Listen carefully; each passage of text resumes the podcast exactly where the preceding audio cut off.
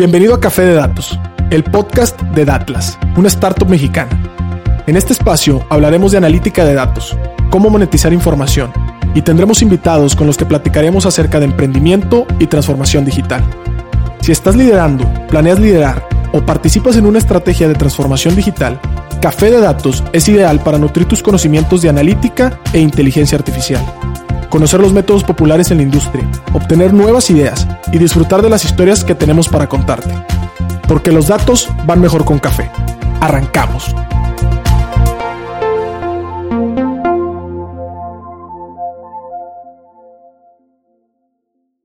¿Qué tal? Buenas tardes, bienvenido a su programa Café de Datos. En este episodio vamos a estar bombas. Otro episodio más desde el COVID. Les prometo que ya uno más, ¿verdad, César? Para acabar la temporada. Pero bueno, hasta aquí con ustedes. Mi nombre ya me conocen, Pedro Vallejo, que está conmigo, César Salinas.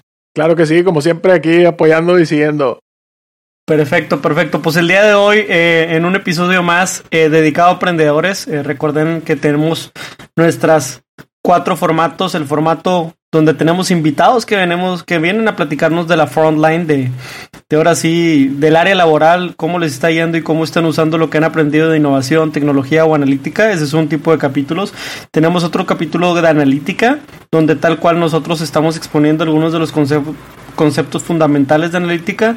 Por ahí también tenemos eh, algunos eh, capítulos para, dedicados para emprendedores, ¿cierto? Entonces este es uno de esos capítulos donde buscamos aportar un poco de conocimiento o bagaje a todos los emprendedores.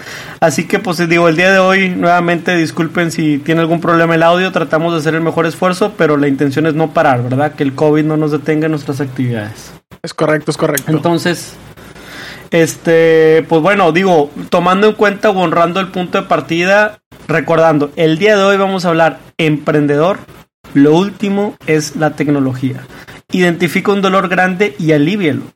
¿Por qué es importante? Porque si nosotros somos una empresa de la tecnología o somos una empresa basada en tecnología, estaremos diciendo que lo último es la tecnología y le estaremos diciendo a una persona hoy en el 2020 esa frase. César, tus reflexiones.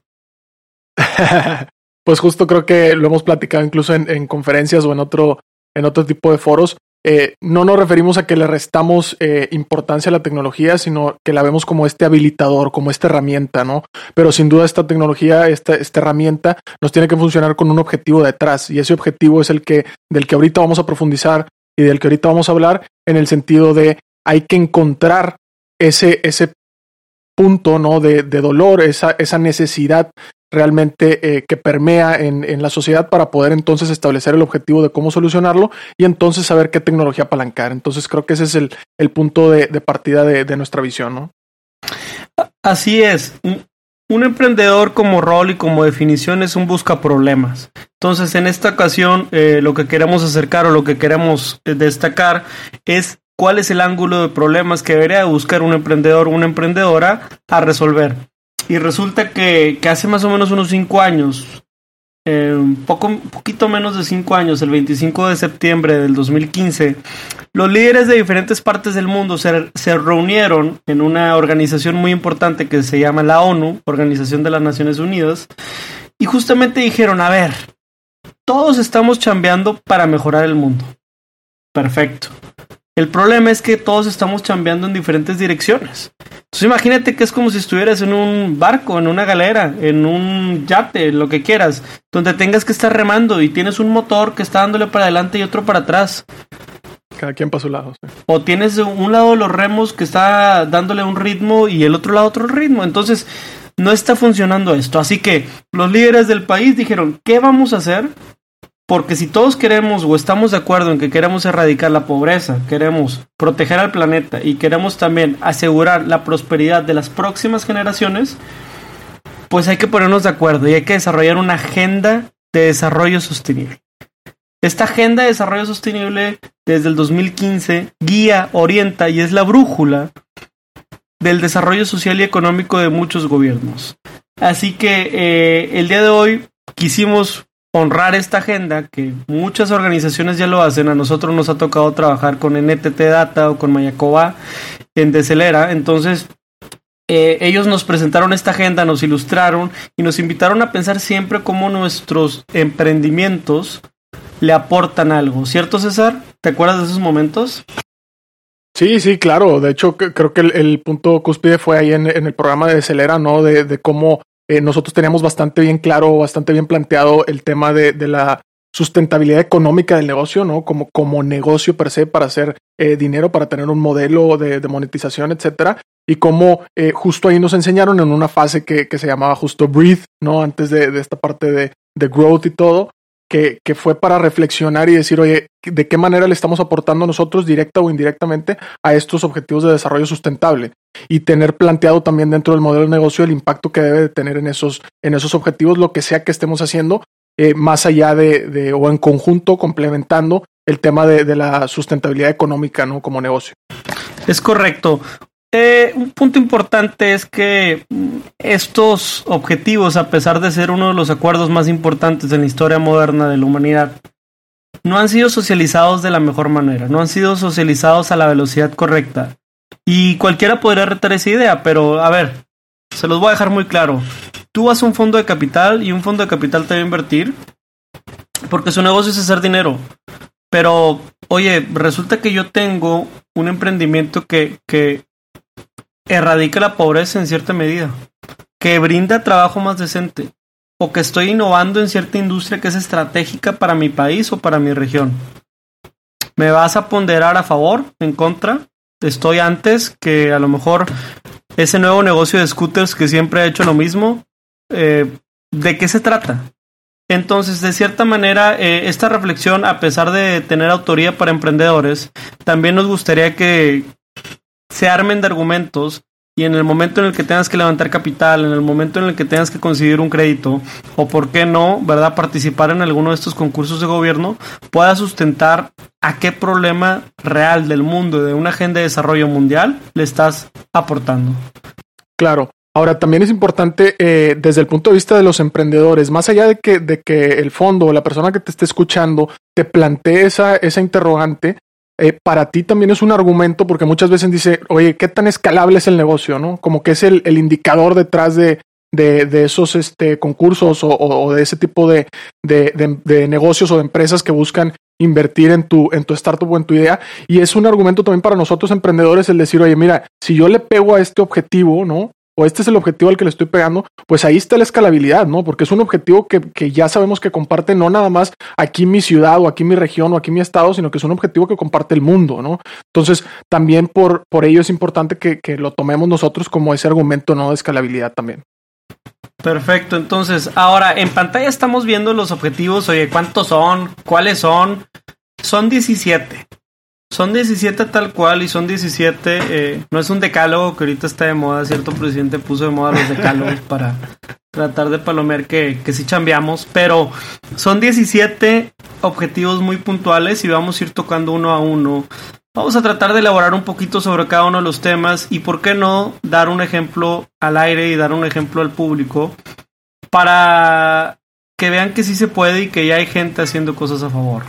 Entonces vamos a empezar con el primero. El primero es el fin de la pobreza. Esto significa que eh, en la agenda de desarrollo, ¿verdad? Los diferentes gobiernos dijeron, oye, pues tenemos que trabajar constantemente en erradicar la pobreza. Eh, en el 90, el 36% de las personas eh, estaban en situación de extrema pobreza y en el 2015 el 10. Ahora, sigue siendo un montonal de gente, o sea, pero, pero el punto es que se ha logrado estar avanzando, ¿no? Entonces, dice aquí el dato desde la página de la ONU, ¿verdad? De las Naciones Unidas, que 783 millones de personas vive por debajo del umbral de la pobreza, con 1.9 dólares diarios. Entonces, Normalmente cuando tú llegas a ir a, no sé, a una escuela de emprendimiento o de innovación como Singularity University, que está por ahí en Silicon Valley, cerca de las oficinas de la NASA, al lado de Carnegie Mellon, te dicen, oye, este, haz una solución que ataque a mil millones de personas. ¿Por qué? Porque esa es la manera en que vas a tener un mercado. Entonces, el fin de la pobreza es uno de los casos ejemplos.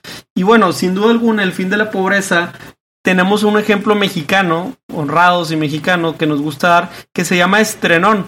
Y recientemente a mí me ha tocado, yo lo he recibido en Twitter, en el norte, etcétera, en muchos periódicos. Y Estrenón es una marca eh, de tiendas que tienen tiendas en línea y tiendas offline que justamente se dedica a eh, revender ropa. Ropas usadas, ropas en pacas, etcétera.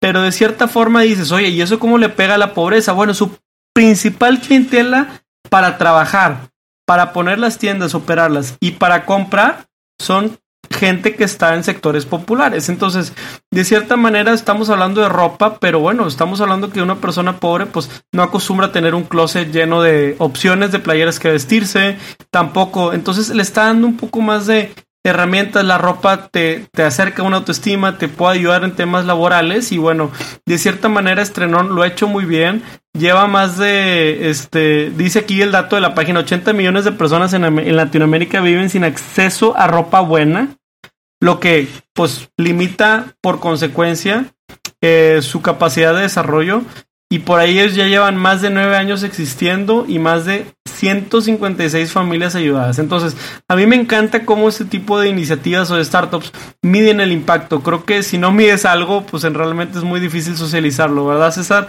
Pero, pero me parece impresionante, es uno de los casos que quería profundizar y creo que sí le pega justo al tema de fin de la pobreza, ¿no?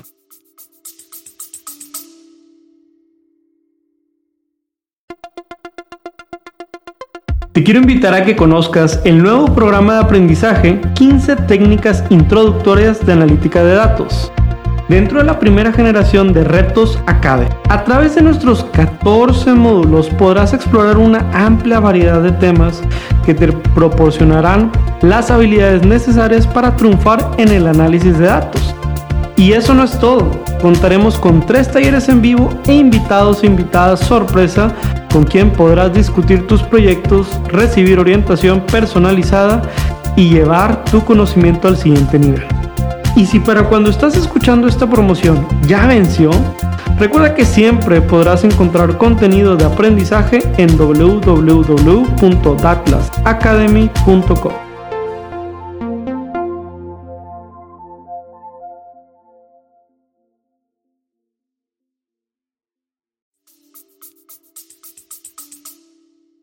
Sí, sí, sí, y dignifica bastante al, mercado que ataca, entonces eso también es súper, súper importante. Café de Datos es un podcast grabado por Datlas, una startup de analytics con sede en Monterrey, Nuevo León. En Datlas desarrollamos plataformas para transformar datos en decisiones de la manera más ágil posible. Con nuestros mapas en línea puedes analizar el entorno y conocer más de 50 variables de cualquier ubicación en México ¿Te interesa probar nuestra plataforma? Solicita tu demo gratis en www.datlas.mx y comienza a vivir la experiencia. Perfecto, perfecto. Entonces ese fue el número uno. Vámonos al número dos. El número dos es hambre cero. Hambre cero es otro de los objetivos que toma en cuenta que pues hay mucha gente que, no tiene las tres comidas al día, ¿verdad? Y además de no tener las tres comidas al día, eh, normalmente dice aquí 820 millones de personas se acuestan con hambre, ¿no? Entonces, este, de esos 135 millones de personas en el mundo padecen de hambre aguda. Digo, también sobra decir que hay que reflexionar cada vez que estamos comiendo un plato con la familia o en un restaurante, pues la razón hay que valorarlo muchísimo. Entonces, hay una empresa que, a mí me tocó conocer en San Francisco que se llama Back to the Roots.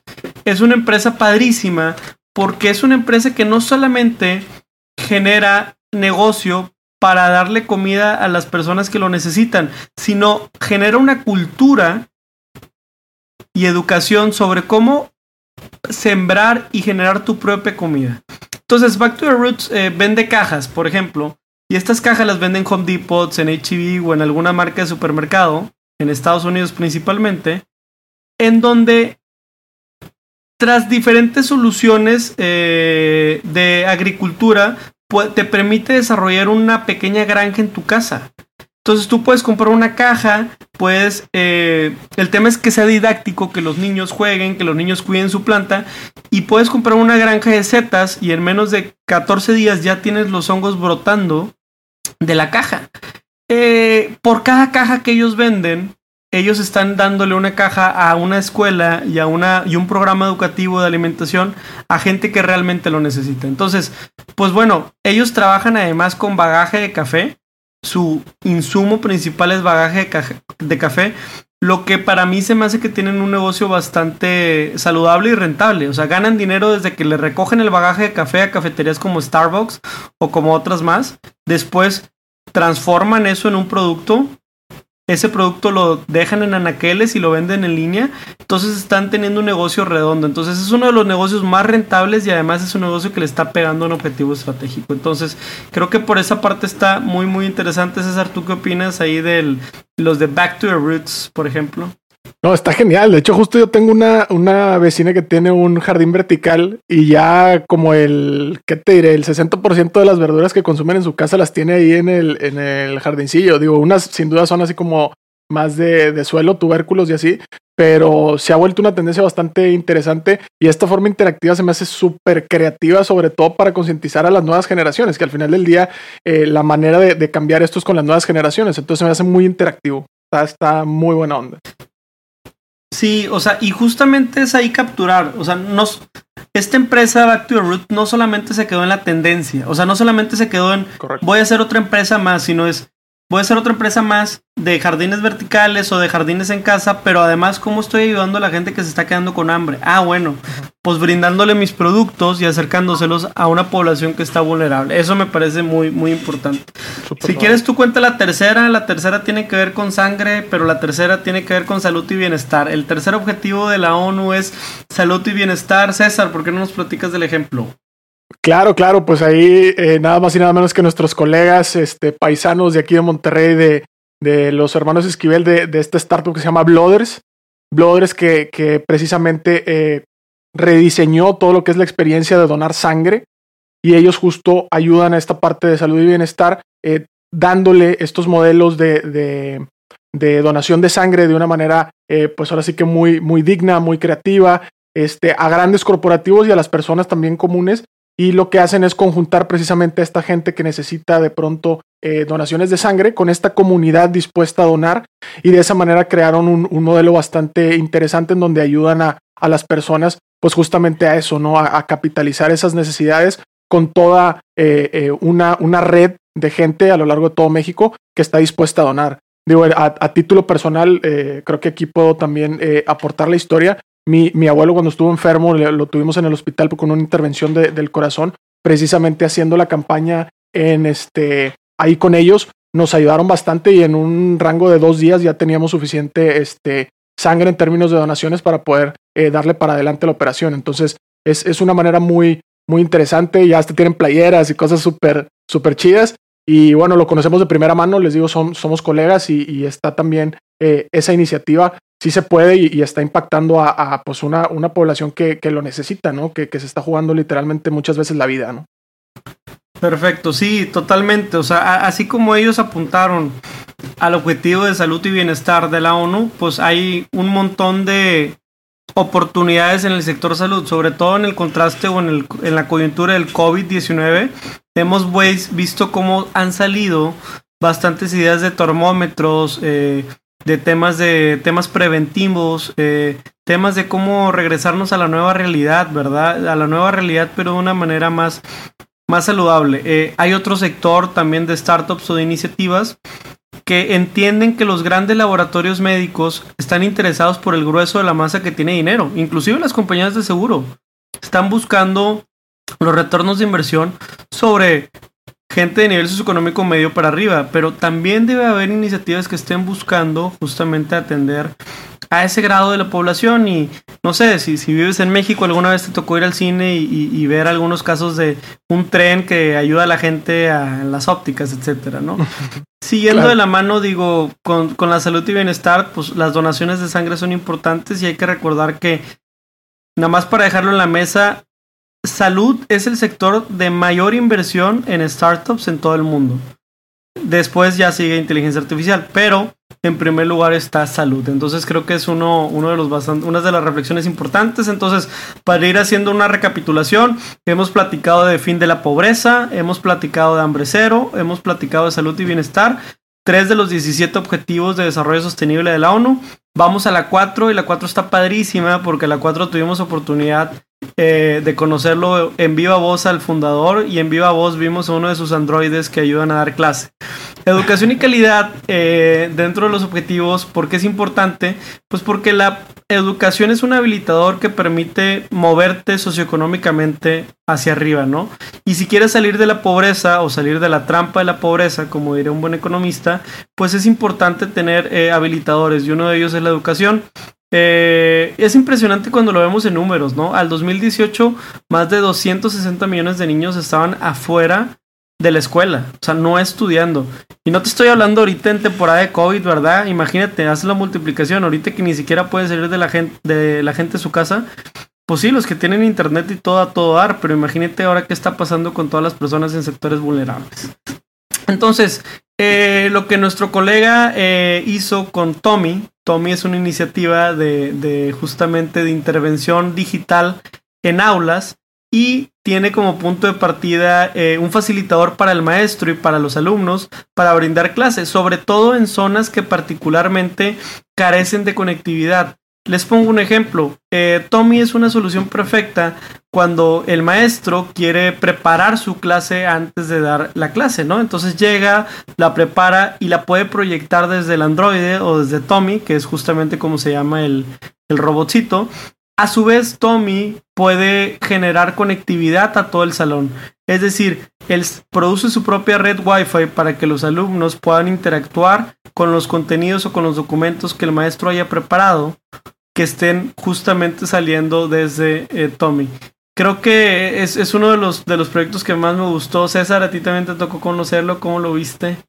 Claro, claro, al gran Juan. Fíjate que eh, se, me hace bastante interesante y sobre todo también, como dices tú, en una coyuntura como esta, en donde eh, la gente a lo mejor tuvo que regresar a, sus hogares y muchos de, pues ahora sí que del segmento que, que, que, está dirigido, al cual está dirigido esta, esta solución, pues justamente vive en hogares, como decías, que, carecen de conectividad. Entonces, esta es una forma de acercarlos, esta es una forma de mantenerlos eh, conectados y también de seguir, pues obviamente que con, con el curso, ¿no? De su, de su vida estudiantil y académica. Entonces se me hace súper interesante, aparte súper carismático mi, estimado Juan. Entonces, este, pues bueno, sabemos que, que, le está yendo bien y le deseamos todavía más éxito, ¿no? Si estás escuchando este podcast, Café de Datos, seguramente te interesan los temas de Big Data e inteligencia artificial.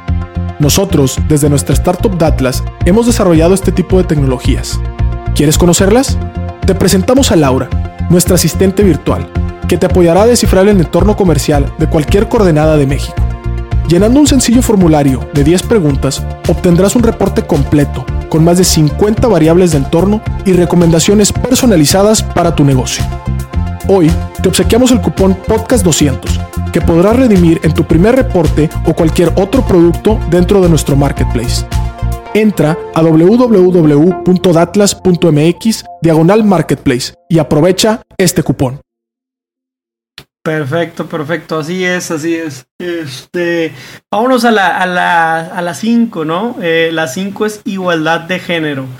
En igualdad de género es un problema, es un, está en la agenda y sí, sí está. Y de hecho creo que el día de hoy se celebra el mes o es parte de la celebración del mes de la, de la igualdad en general, de, los géneros.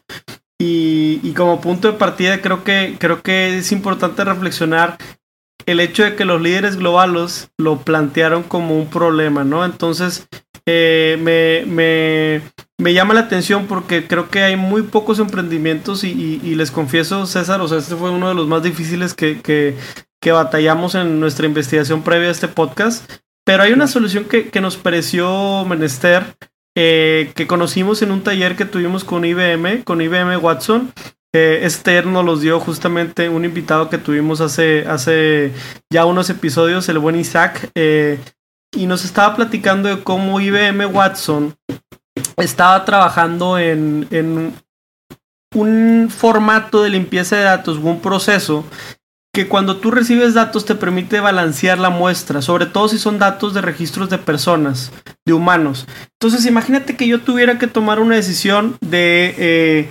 darle crédito a una persona. Ya pasó un escándalo. Digamos que cuando Apple sacó sus tarjetas, estas tarjetas que estaban sacando, no me acuerdo si era con Goldman Sachs o con JP Morgan, que en alianza sacaron una tarjeta.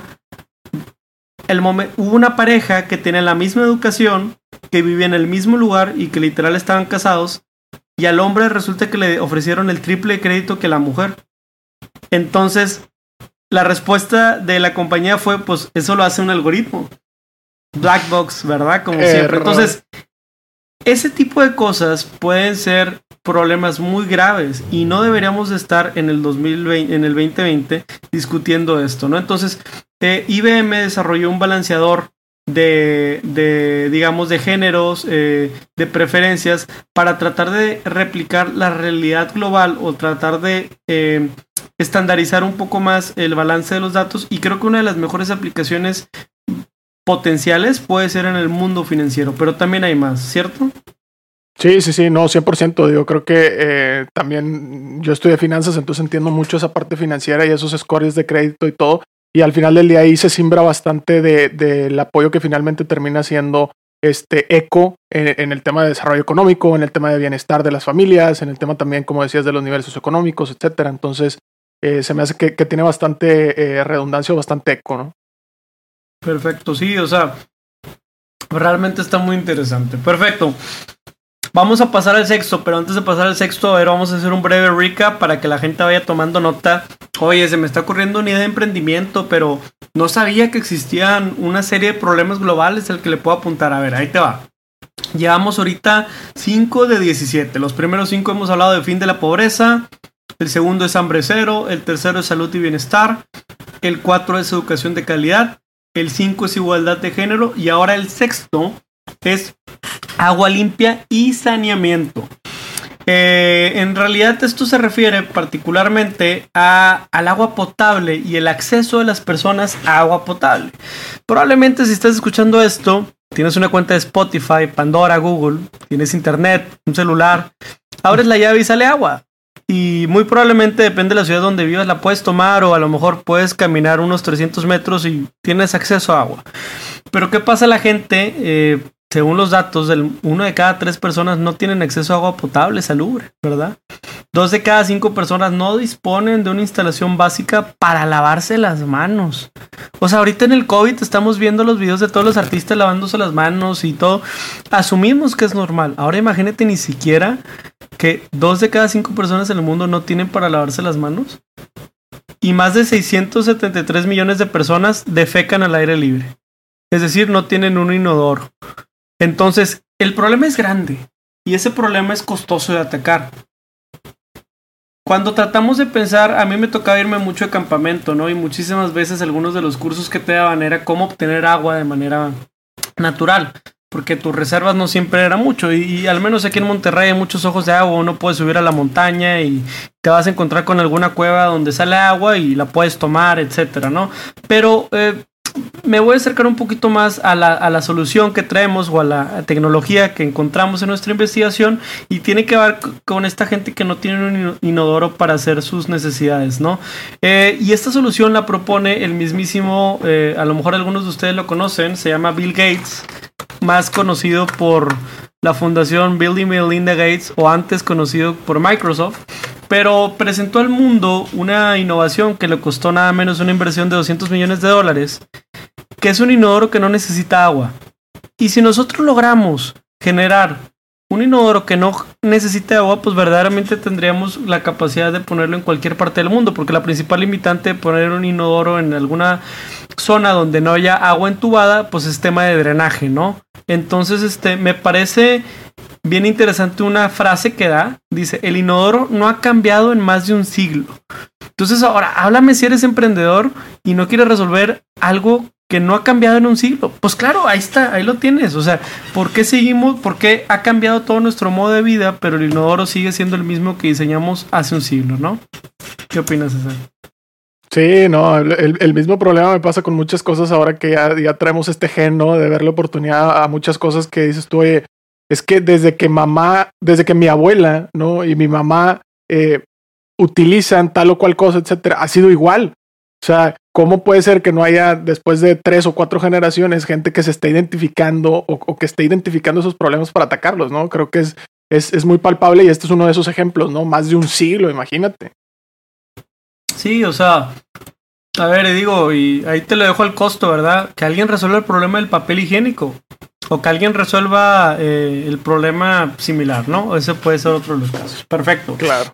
El número 7 es energía asequible y no contaminable.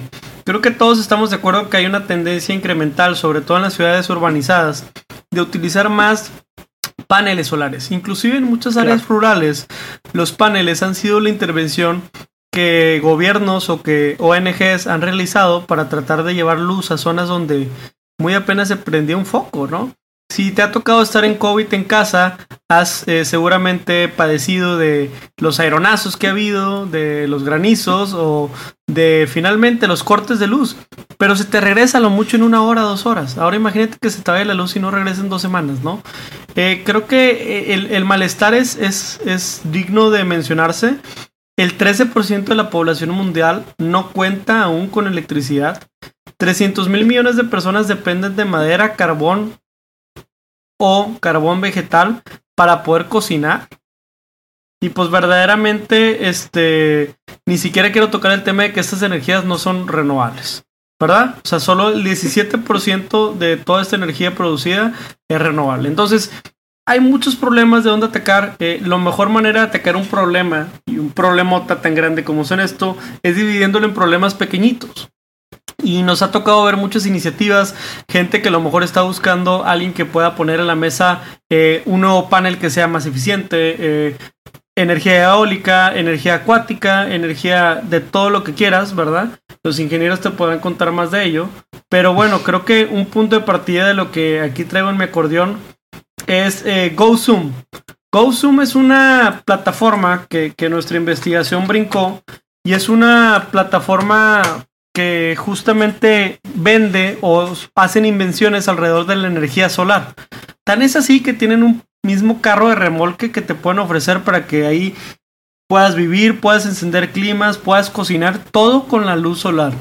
Tienen estufas que funcionan con energía solar perfectamente, puedes cocinar frutas, eh, verduras, etcétera.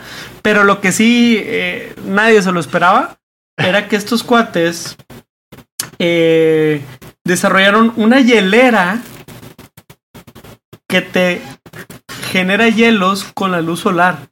Entonces la foto está bien interesante porque pues tú estás viendo acá la hielera y de pronto este acá el solazo dándole a la hielera, pues si has ido a la playa o si en algún momento te ha tocado estar en una carne asada donde quieras, oye, pues tratas de poner la hielera en la sombrita, pero no, estos cuates te dicen que los pongas al sol para que te pueda hacer hielos, entonces se nos hizo muy interesante. Digo, e, es una manera sencilla, sin duda alguna, a lo mejor está muy distante el hecho de que hay personas que no tienen energía, hay unos cuates haciendo hieleras para que funcionen con el sol, pero pónganse a pensar más allá. O sea, ¿qué pasaría? O sea, si esa tecnología ya es viable y ya la inventaron, pues ya nada más es cuestión de inyectarle los recursos adecuados para que terminen en las manos necesitadas. César, Claro. ¿cómo lo ves? Sí, no, y, y- también, a ver, creo que eh, este es un punto importante en donde no podemos engañarnos. O sea, es, es- es inevitable el hecho de que con las energías eh, tradicionales que hemos estado funcionando, con las nuevas exigencias que tenemos en, en el tema de, de la simple evolución de, de como humanidad y, y como comunidad y como sociedad, no nos vamos a abastecer. Entonces, este viene a ser un problema todavía más relevante. ¿Por qué? Porque es el sustento o es la materia prima de muchas actividades económicas y de muchas actividades sociales. Entonces, es un problema muy grande de atacar. Hay un mercado súper vasto y como decía Pedro, no nada más en la energía, a lo mejor solar, ¿no? Hay muchas otras fuentes y es y es súper importante que tengamos o que contemos con los apoyos de, de las diferentes este, actores para poder sacar esto adelante, ¿no? Probablemente cuando más gente esté ofertando hacia ese mercado, lo que suele pasar es que se, se combina con la, con la oferta, ¿no? O sea, oferta con demanda, se llegan a cruzar y es justamente cuando las iniciativas se ven más fondeadas. Eh, en el número 8, que se llama Trabajo decente y crecimiento económico, igual César, si quieres te paso el micrófono, me gustaría que platiques un poco. Primero, eh, voy a presentar nada más de qué se trata el objetivo, pero bueno, sobre todo el caso aplicado de Inviértete, ¿no? Entonces, el objetivo se llama trabajo decente y crecimiento económico. Los líderes globales eh, están preocupados y creo que como población y como humanidad deberíamos de preocuparnos porque el crecimiento económico sea inclusivo y además sea sostenible. Nos dimos cuenta de la, con el COVID que lo vulnerables que somos a una pandemia, ¿verdad? Ahora, imagínate en otros lugares qué tan vulnerables son a las lluvias. A lo mejor puede ser que hagas dos o tres horas caminando tu trabajo y si un día llueve no llegas. O necesitas tomar tantos traslados, eh, etcétera. Entonces, hoy en día más que nunca somos conscientes de lo vulnerable que somos y pues realmente eh, lo que queremos es ver de qué manera los ingresos mundiales pueden subir y también la tasa de desempleo. La tasa de desempleo en el mundo es alrededor de 6.4% y en realidad eh, el 61% de los empleados tienen un empleo de tipo no, no regulado, ¿no? Y otro tema, los hombres ganan en promedio 13% más que las mujeres.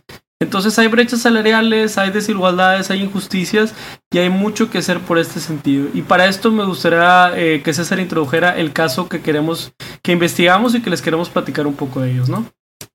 Claro, claro.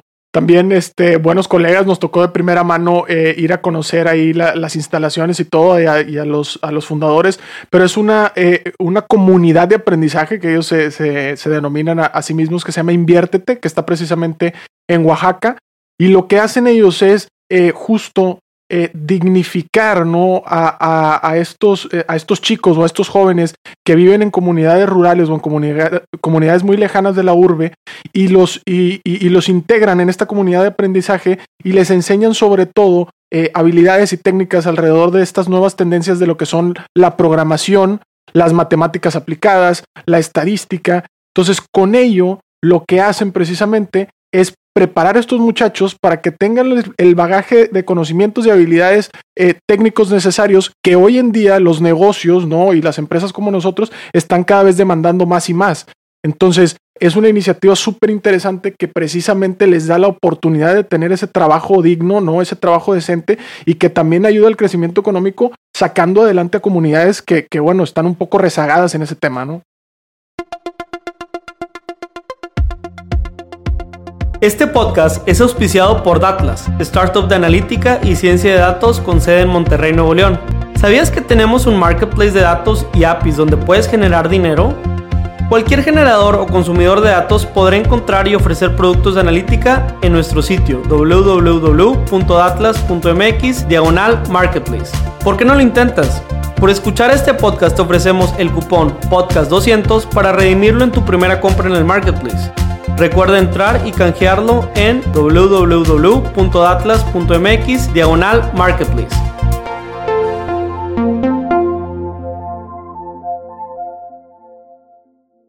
Perfecto, entonces ya llegamos al número 9, estimado. Eh, voy a hacer otro breve recap porque nos encanta. Ya sabes que ahorita es la parte 1, nos vamos a quedar hasta el 9, ¿verdad? Y ya vendrá la parte 2 de este bonito episodio. Pero haciendo una recapitulación, estamos platicando César y yo de Atlas de cómo los objetivos de desarrollo sostenible que hemos aprendido en programas como Decelera, NTTAT, entre otros, son una fuente de problemas a los que muchos emprendimientos o emprendedores pueden enfocar sus esfuerzos. Entonces, nuevas startups que deberían de estar enfocados en resolver problemas, eh, pasan más tiempo atendiendo qué tecnología van a desarrollar y luego se, se ponen a buscar un problema. Creo que realmente la tecnología que vas a desarrollar sería muchísimo mejor si primero entendemos el problema que queremos resolver y a partir de eso respondemos con la tecnología. ¿Por qué? Porque acuérdense, la tecnología es lo último, lo primero es entender el problema. Entonces, eh, haciendo un pequeño repaso, hemos estado hablando del problema número uno de la Agenda de Desarrollo Sostenible, fin de la pobreza. Número 2, hambre cero. 3, salud y bienestar. 4, educación de calidad. 5, igualdad de género. 6, agua limpia y saneamiento. 7, energía asequible y no contaminante. 8, trabajo decente y crecimiento económico. Y bueno, finalmente le queremos dar un poquito más de espacio para hablar de este 9. Este 9 es el que nosotros tenemos mucho más estudiado, porque es el que nosotros le pegamos o le buscamos impactar positivamente con lo que hacemos en Datlas. ¿De qué se trata este, este aspecto? Es industrial, industria, innovación e infraestructura. Entonces, hace sentido porque los líderes globales eh, han soltado en la agenda de problemáticas de qué manera podemos construir industrias con infraestructuras y con inteligencia que la vuelva más competitiva para generar empleos y ingresos, recordando que una industria tiene que buscar ser sostenible a lo largo del tiempo. Eh, la industria tecnológica, a lo mejor fue muy complicado cuando simplemente la industria de tecnología eran silicio, ¿verdad? Y era gente que estaba generando eh, uno que otro procesador para alguna agencia de gobierno del mundo, pero tus clientes los podías contar de 100 mil clientes en todo el mundo. ¿Qué pasa cuando llega una demanda? Cuando llegamos a la computadora personal, la demanda se vuelve incremental y ahora sí todo el mundo puede tener una computadora en su casa y la demanda se vuelve loca, ¿no? Entonces, en ese sentido, eh, este, este tema pone en la agenda lo importancia que es la innovación, que nosotros hemos también hablado de innovación en otros aspectos y particularmente de qué manera podemos afectar el desarrollo con ciencia, podemos em-, empezar a afectar el desarrollo de manufactura, manufactura que le hace falta al mundo, obviamente algunas cosas, eh, algunas sobre todo eh, nuevas maquinarias, algunos temas de ropa, temas también de primera necesidad como lo son alimentos, y también como el desarrollo científico le puede aportar a esto. Y, y lo que esto quiere decir también es que cualquier persona que nazca, donde sea, pueda tener asegurado un desarrollo en una industria. A mí, a mí me acuerdo mucho, tuve la oportunidad de hacer un viaje a, a Suecia y, y, cuando estaba, yo veía las carriolas con bebés y decía, no manches, o sea, este bebé que está en esa carriola tiene todo su futuro asegurado, asegurado, y los hijos que él vaya a tener y sus hijos ya tienen todo resuelto, ya tienen seguros, ya tienen educación, alimentación, primer mundo todo, simplemente tienen que ir a trabajar de 10 a 5 porque, ah, sus horarios también son de 10 a 5, no son de claro. 7 a 11 como uno se los avienta a veces. Pero, y ya tienen todo resuelto. Entonces, eh, de cierta manera, ¿cómo podemos, sin, sin decir, vamos a llegar a ese extremo, pero sí cómo podemos generar una industria de innovación que nos lleve a esa calidad de vida, ¿cierto? Sí, sí, sí. Y aparte me, me, me suena bastante eh, interesante cómo eh, el mismo objetivo habla de una industrialización inclusiva. Y nosotros utilizamos mucho el término de democratización, ¿no? Que precisamente abona esa inclusión, porque el democratizar quiere decir que llevamos a las manos de todas las personas o de la mayoría de las personas posibles, ¿no? La mayor cantidad posible, este tipo de soluciones o este tipo de tecnologías. Y eso precisamente, ¿no? Como decíamos al principio, como habilitador, ¿no? O como herramienta para que desarrollen mucho más este, mejoras o mucho mejor o mucho más eficientes sus objetivos en temas, como decía Pedro, de manufactura o en cualquier otra vertical en donde estén ellos inmersos, ¿no? Así es, y, y les, voy a, les voy a ser muy honesto, o sea, está difícil, y te voy a decir por qué está difícil, porque muchas veces no sabes qué ocurre primero, si la necesidad o la innovación. Claro. Y por ejemplo, cuando Atlas inicia y cuando los primeros mapas, etcétera, no había un mercado preparado para consumirlo. O sea, uh -huh. no había un cliente, uh -huh. bueno, un cliente sí, pero no había un mercado diciendo, ven, ven para acá. Ya estaba esperando esos analytics que me... No, no, no. Todos estaban contentos con sus Exceles, todos estaban contentos con sus calculadoras y no me importa saber datos fuera de mi mundo, mientras yo tenga mis datos controlados ya está. Y de pronto en un sector, en el 2020, donde la economía es más competitiva y donde sobrevivir con tu restaurante, tu tintorería, eh, con tu gasolinería se vuelve realmente una competencia, pues la gente ocupa más inteligencia, ¿verdad? Inteligencia que sin duda, eh, pues, oye, si yo estudio administración, yo soy bueno administrando, pero quien tiene una ingeniería química tiene ventajas sobre lo que yo puedo conocer de combustibles pero quien estudió comercialización a lo mejor tiene una ventaja sobre lo que un diseñador gráfico puede ser. Entonces, ¿de qué manera podemos generar entregables o podemos generar inteligencia para, no importa cuál sea tu bagaje o tu background o tu antepasado académico, a lo mejor ni siquiera tuviste oportunidad de estudiar una carrera, pero aquí te va un reporte de inteligencia digerible de entorno con el que te va a decir qué estrategia hacer para tu negocio, no importa lo que te dediques. Eso no existía y eso es justamente lo que estamos tratando de continuar construyendo en Datlas, ¿no? Claro, claro. Y, al final del día, digo, es, es, el famoso dilema del innovador, ¿no? Del que habla Christensen en el, en el libro. ¿Cuándo, cuando se cruza esa parte? Yo, yo me acuerdo, como, como bien dices, al principio a ver, no es que no existiera clientes, no identificamos esa necesidad, pero no había gente que fraseara literalmente un, oye, quiero un mapa con X, Y, Z.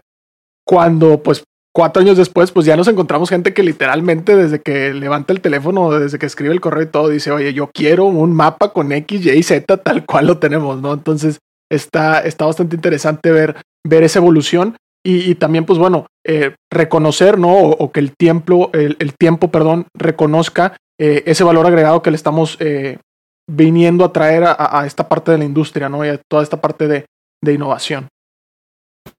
Así es, acuérdense que les dijo Henry Ford, si yo le hubiera preguntado qué querían a la gente, un caballo más rápido. Nunca le hubieran respondido un carro por motor, porque nunca, ni siquiera lo conocían, ¿no? Entonces, creo que ese es el tipo de viaje que, un emprendedor o emprendedora puede hacer. Eh, creo que César, por aquí ya vamos dando el tiempo. Lo bueno es que esta sección van a ser dos, es decir, esta es la parte uno, pero pues la agenda de desarrollo tiene 17 y pues tal cual, ¿verdad? No nos queríamos eh, ni empezar a rapear para tratar de hacerlo más rápido, ¿verdad? Lo queríamos hacer ordenadamente, así que eh, eh, podrías hacer un breve recap, César, de los nueve antes de cerrar el capítulo definitivamente para que la gente termine sus apuntes. Claro que sí, claro que sí. Estuvimos hablando, ¿no? Justo Pedro empezó hablando de este primer objetivo que era el fin de la pobreza. Luego estuvimos eh, también comentando alrededor del segundo objetivo que es hambre cero, pasando por el tercero que es salud y bienestar. Después nos fuimos al cuarto que es educación de calidad. También eh, comentamos alrededor del quinto que es igualdad de género. El sexto que es agua limpia y saneamiento. El séptimo que tiene todo que ver con energía asequible y no contaminante el octavo, que fue trabajo decente y crecimiento económico, y terminamos con este último, eh, profundizando un poquito más, que es el de industria e innovación e infraestructura. Entonces, hasta aquí creo que tiene suficiente tarea, como quiera, eh, como decía Pedro, vamos a hacer una, una segunda versión para revisar los otros eh, objetivos, para también dar ideas y traer ejemplos frescos que ustedes puedan tomar como punto de partida también para generar sus propias iniciativas, ¿no? Y al final del día, pues bueno, de, lo que se trata es precisamente que identifiquen este gran problema. Aquí hablamos de nueve, sin duda no son los únicos, pero pues ya hay tarea, ¿no? Ya hay un punto de partida eh, el cual tomar para, para empezar a idear.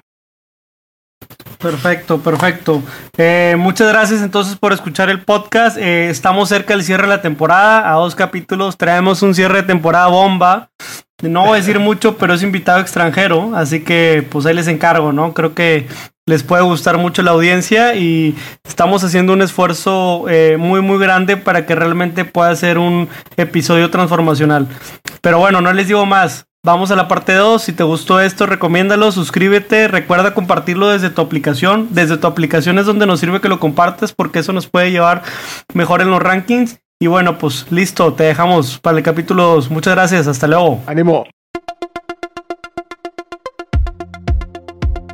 Hasta aquí el podcast de hoy. Gracias por escucharnos. Puedes seguir disfrutando de tu café y aprendiendo analítica de datos en nuestro blog con más de 180 columnas acerca de analítica, emprendimiento y transformación digital. Visita blogdatlas.wordpress.com y disfruta del contenido. Finalmente, no olvides suscribirte a Café de Datos, el podcast de la startup Datlas. Hasta la próxima.